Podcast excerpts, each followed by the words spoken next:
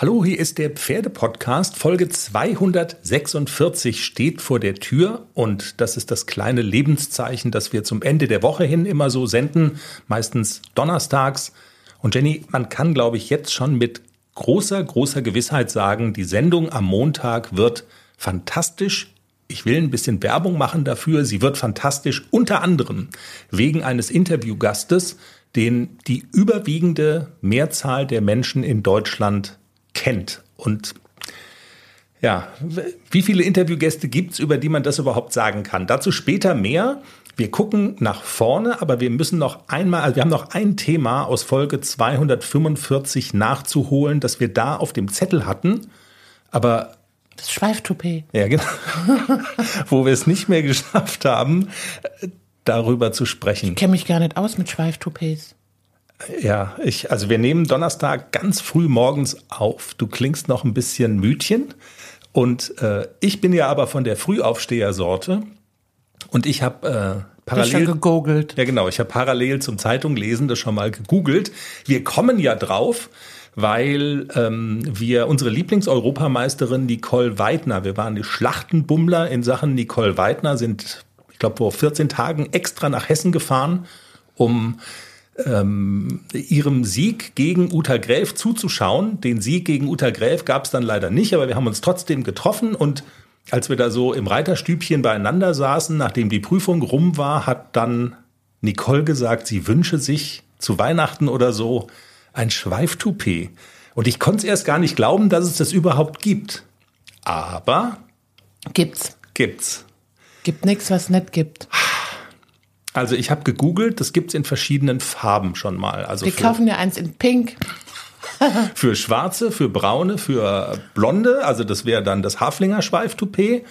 Ähm, kostet, also ist relativ teuer, finde ich. Also das gibt's dann in verschiedenen Grammzahlen. Also die, die Daniel, fang schon mal an zu sparen. Genau, sparen. Also das ist so, also wenn man da so eine gewisse Dichte haben will und dass das so ein bisschen was wiegt und so weiter, das ist so, also da kann man 200 Euro aufwärts muss man da schon mal ähm, anlegen. Und aber möglicherweise kann man es auch im Karneval so, also wenn man sich selber auf den Kopf setzt, könnte auch gut aussehen. Also dass man das quasi, dass das so ein, so ein Multifunktions könnte man als blonde Mareike gehen. Also die nicht meine Mareike, sondern die Mareike aus die kommen, die Mareike, die kennen die Reiter bestimmt. Okay. Die Mareike aus mit ihrem Pferdestall. Die sieht nämlich auch aus, als hätte sie ein Schweiftoupet auf dem Kopf. Aber Jenny, jetzt einmal ernsthaft. Wofür braucht man das? Also was ist der Sinn? So das Schweiftoupet? Wenn der Schweif voll, also das, wir, wir kamen drauf, als da so ein, ich glaube, es war sogar ein deutsches Reitpony, was gerade in dieser Prüfung war, und der hatte einen Wahnsinnsschweif. Mhm. Und das macht halt ein, ein wirklich ein schönes Bild, wenn der Schweif so richtig voll und buschig ist und der so schön getragen ist. Okay. Und dann sagte Nicole, oh, dieser Schweiftoupet, ich will auch so einen Schweif. Also sozusagen der optische Eindruck zählt auch. Na klar, ja, in, in Auge so ist auch immer mit.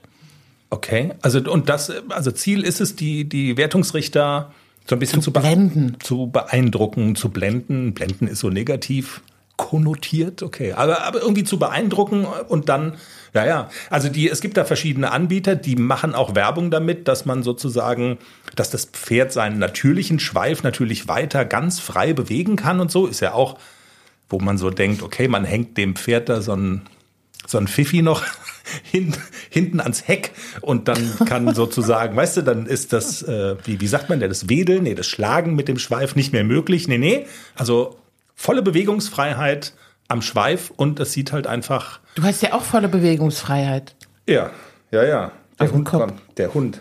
Wir hatten ihn auf den Hundeplatz beordert und Ach, jetzt schnuffelt sie an meinem.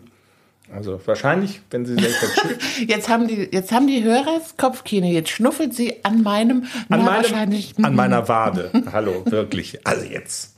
Ja, ich habe ja noch gesagt, ähm, also ich, wir machen auch immer Folgentitel, die so ein bisschen auf Klicks abzielen oder die darauf abzielen, ähm, dass möglichst viele Leute unsere Sendung hören. Ähm, also Schweiftoupet finde ich schon nicht schlecht. Ich hatte ja Nicole so ungläubig gefragt, ist das so eine Art Penispumpe fürs Turnier? Wenn man jetzt diesen, wenn man jetzt diesen Teaser Penispumpe fürs Turnier nennen würde, würde funktionieren, aber ich weiß nicht, was die Algorithmen sagen und dass wir da vielleicht abgestraft werden. Deshalb, ihr habt das auch gar nicht gehört, dass ich das gerade gesagt habe. Wir bleiben bei Schweif-Toupet. Jenny, jetzt mal ernsthaft. Was erwartet uns in der Sendung?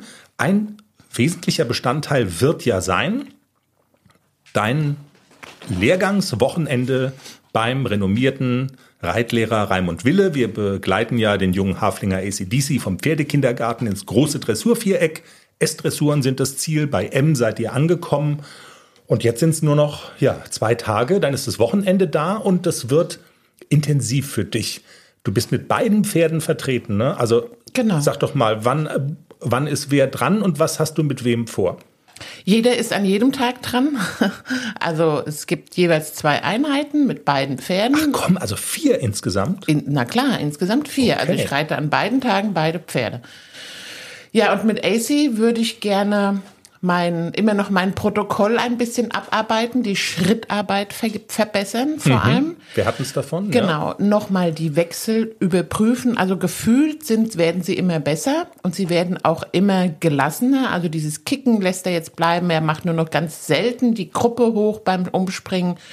Und ich würde gerne so ein kleines bisschen, vor allem in der Rechtstraversale, den Schwung erhalten. Das ist noch so ein bisschen unser Problem. In der Linkstraversale kriegen wir es ganz gut hin, aber in der Rechtstraversale wird er mir sehr flach mhm. und daran würde ich auch gerne nochmal arbeiten.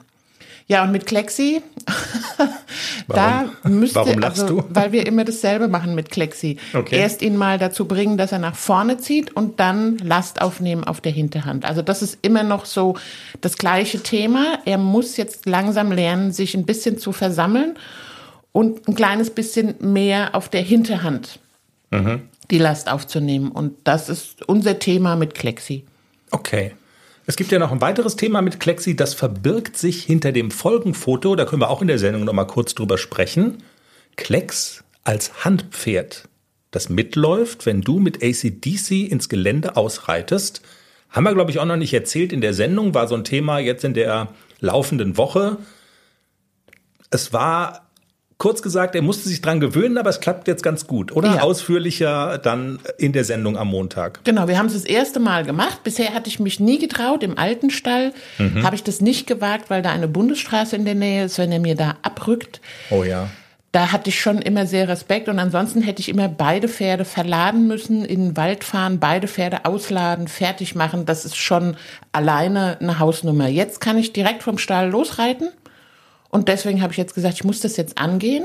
Mhm. Auch wenn ich mal so ein kleines bisschen Zeitdruck habe oder so, mit beiden Pferden rausgehen. Und das klappt ganz okay. Ja, wollte gerade sagen, also es spart natürlich Zeit, aber die, die Rumkasper-Gefahr war so was, was erstmal dagegen, was dagegen gesprochen hat, dass Klecks da meint, irgendwie äh, irgendwas zu tun, wenn genau. er da nur am Strick ist. Und genau, also Du wirst erzählen, wie ging es deinem Puls, wie ging es Klexis Puls, wie hat ACDC das alles so verpackt und äh, ja, spannendes Thema auf jeden Fall.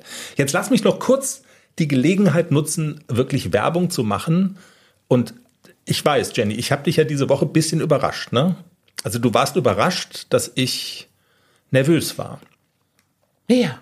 Also muss man Bist schon. Du normal nie. Ja, genau, bin ich eigentlich nie. Ich bin ja, ich habe äh, am Rande haben wir es ja immer mal so erzählt irgendwie als Journalist durchaus jetzt, ist es jetzt nicht ungewöhnlich, dass man auch mal jemand Prominentes trifft, aber da war ich wirklich nervös, weil ein Interviewgast, den die überwiegende Mehrzahl der Menschen in Deutschland kennen dürfte, das hat's ja, also das gibt's ja nicht so oft.